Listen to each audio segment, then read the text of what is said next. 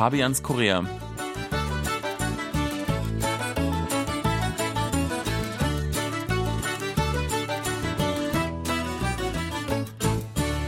Willkommen zu Fabians Korea. Es begrüßen Sie Fabian Kretschmer und Sebastian Ratzer. Hallo, die Ja, heute geht es ums Parken. Das ist ein ziemlich hitziges Thema, sowohl in Korea als natürlich auch in Deutschland. Man kennt es ja, man sucht ewig nach einem freien Parkplatz oder als Fußgänger wird einem der Bürgersteig von illegal parkenden Autos versperrt. Das ist ja bei mir eher der Fall. Ich besitze nämlich kein Auto hier in Seoul und nehme daher die Stadt vorwiegend als Fußgänger wahr. Und deshalb, was mir sofort beim Thema Parken einfällt, sind die vielen Autos in meiner Nachbarschaft, die, die, die Gehwege verstellen. Das kennst du sicher auch, oder? Äh, bei uns nicht unbedingt, aber ich kenne natürlich Gegenden, wo die Autos auch auf den Gehwegen parken oder irgendwo, wo so gerade noch eine Lücke war, sich da so reingeschoben haben. Äh, es ist illegal, aber es wird auch kontrolliert, also da muss man schon aufpassen. Das kann dann schon ein Knöllchen geben und auch teuer werden. Aber trotzdem versuchen es manche, weil sie keine andere Wahl dann in dem Moment haben. Mhm und das vielleicht auch in Kauf nehmen, dass sie dann da eine Strafe zahlen müssen.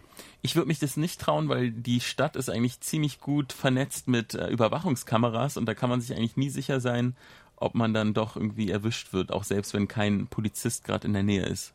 Also ich würde es auch nicht machen. Ähm, da man kann schon irgendwo einen Platz finden, aber man muss dann wahrscheinlich Geld dafür bezahlen, auch recht viel.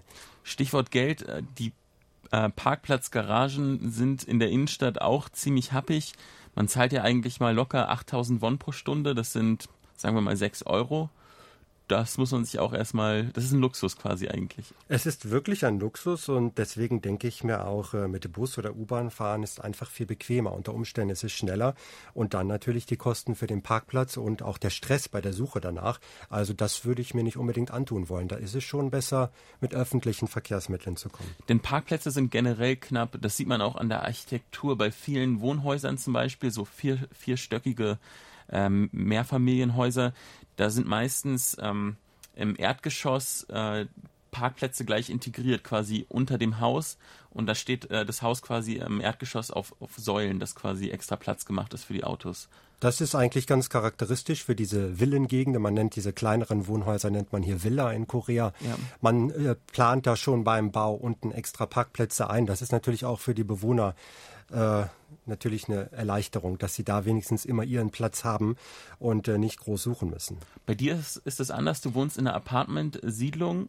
Da gibt es natürlich auch viele Parkplätze. Das ist eine ältere Anlage, das heißt, die Parkplätze sind alle oberirdisch. Man parkt also zwischen den äh, Gebäuden, da ist äh, Platz äh, vorgesehen für die Autos, aber es ist auch nicht genug. Also als man das Haus gebaut hat, beziehungsweise die Anlage, da hatte vielleicht jeder Haushalt ein Auto, noch mhm. nicht mal jeder Haushalt. Und äh, im Laufe der Zeit hat aber wenigstens jeder Haushalt mindestens ein Auto, manchmal zwei, und es ist einfach viel zu knapp geworden. Und deswegen muss man in Reihe parken. Also man hat äh, die Autos in den Parktaschen und davor nochmal zwei Reihen. Mhm. Und äh, das bedeutet, dass man, wenn man, je nachdem, wo man steht, nicht jederzeit raus kann. Entweder muss man die Autos schieben oder man muss den Halter anrufen und den bitten, seinen Wagen wegzufahren. Das ist auch sehr umständlich. Also ich versuche immer so meine Lieblingsplätze zu bekommen. Da gibt es so welche, ähm, wo ich niemanden anrufen muss und keine Autos schieben muss. Mhm. Also die sind dann natürlich begehrt. Aber wenn man spät nach Hause kommt, dann kann es sein, dass man ein paar Mal im Kreis fährt und noch irgendwo eine Lücke sucht mhm. und sich dann letztlich doch irgendwo davor stellen muss. Ja, viele Hörer fragen sich vielleicht jetzt, woher weiß man denn die Telefonnummer von dem Autobesitzer?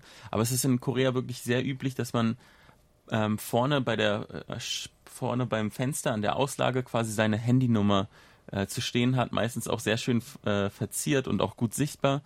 Denn es ist wirklich üblich, dass man jemanden anrufen muss und bitten muss, dass er sein Auto dann doch woanders parkt. Ja, bei den neueren Apartmenthäusern, da sind die Parkplätze immer unterirdisch. Das hat natürlich einen platzsparenden Vorteil, aber was mich ein bisschen stört ist, sobald man dann quasi rausgefahren kommt, gibt es diesen Alarmsound, der quasi die ganze Nachbarschaft eigentlich dann auch wach hält. Ja, und die Wohnhäuser stehen dann auch entsprechend näher beieinander, weil ja Platz eingespart wurde. Das heißt, man kann dann noch so ein, zwei Türme mehr hochziehen in der Mitte.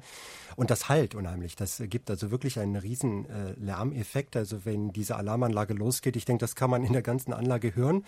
Und wenn man direkt davor wohnt, das ist sicherlich nicht so angenehm und ich habe gehört, die Preise für solche Apartments, die sich direkt vor der Ausfahrt und Einfahrt der Tiefgaragen befinden, die sind dann auch niedriger, weil diese Wohnungen nicht so begehrt sind. Mhm.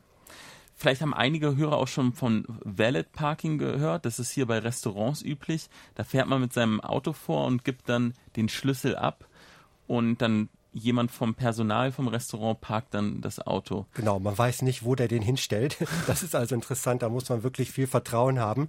Aber die Koreaner haben das. Also selbst wenn sie äh, neue Autos haben oder teure Autos, sie sind immer bereit, ihren Schlüssel abzugeben. Und ich denke, meistens passiert auch nichts und man kriegt seinen Wagen wieder ohne Beulen. Ja. Also das ist schon eine schöne Sache. Wie im, wie im Hotel eigentlich. Aber das gibt es ja auch bei kleineren Restaurants. Ja. In Deutschland ist es ja oft ein Thema, gerade bei Firmen. Wer bekommt den besten Parkplatz? Wer muss äh, weniger gehen? Wer hat einen überdachten Parkplatz? Ist es eigentlich hier bei KBS auch so? Ja, so etwas gab es auch bei KBS. Also zum Beispiel haben wir auch äh, eine Tiefgarage und auch hier unterm Hauptgebäude eine Tiefgarage. Und die war früher also den hochrangigen Leuten vorbehalten also Radiochef und so weiter, also hohe Manager, die durften da parken, das war dann so ein Privileg, aber das wurde gestrichen. Also jetzt ist das für jedermann zugänglich. Wer zuerst kommt, der parkt zuerst auf mhm. den schönen Plätzen und wer zu spät kommt, der muss eben entsprechend mehr rumkurven und noch den letzten Platz finden. Ja, und oftmals vergisst man ja dann, wo man sein Auto geparkt hat. Ne? Aber diesen Stress, den habe zumindest ich jetzt nicht, weil ich auch zu Fuß hier bin. Sebastian, ich habe es eben schon angedeutet, ich fahre auch lieber mit dem Bus. Das ist also wirklich entspannter. Es ist schneller, ich, äh, es ist kostengünstiger und äh, ich habe keinen Stress mit der Parkplatzsuche. Ja, wenn ich mir das so anhöre, dann glaube ich, werde ich mir in den nächsten Jahren auch gar kein Auto anschaffen. Ich denke, das ist eine gute Idee. Vielen Dank fürs Zuhören, liebe Hörer. Es verabschieden sich Fabian Kretschmer und Sebastian Kratzer. Auf Wiedersehen.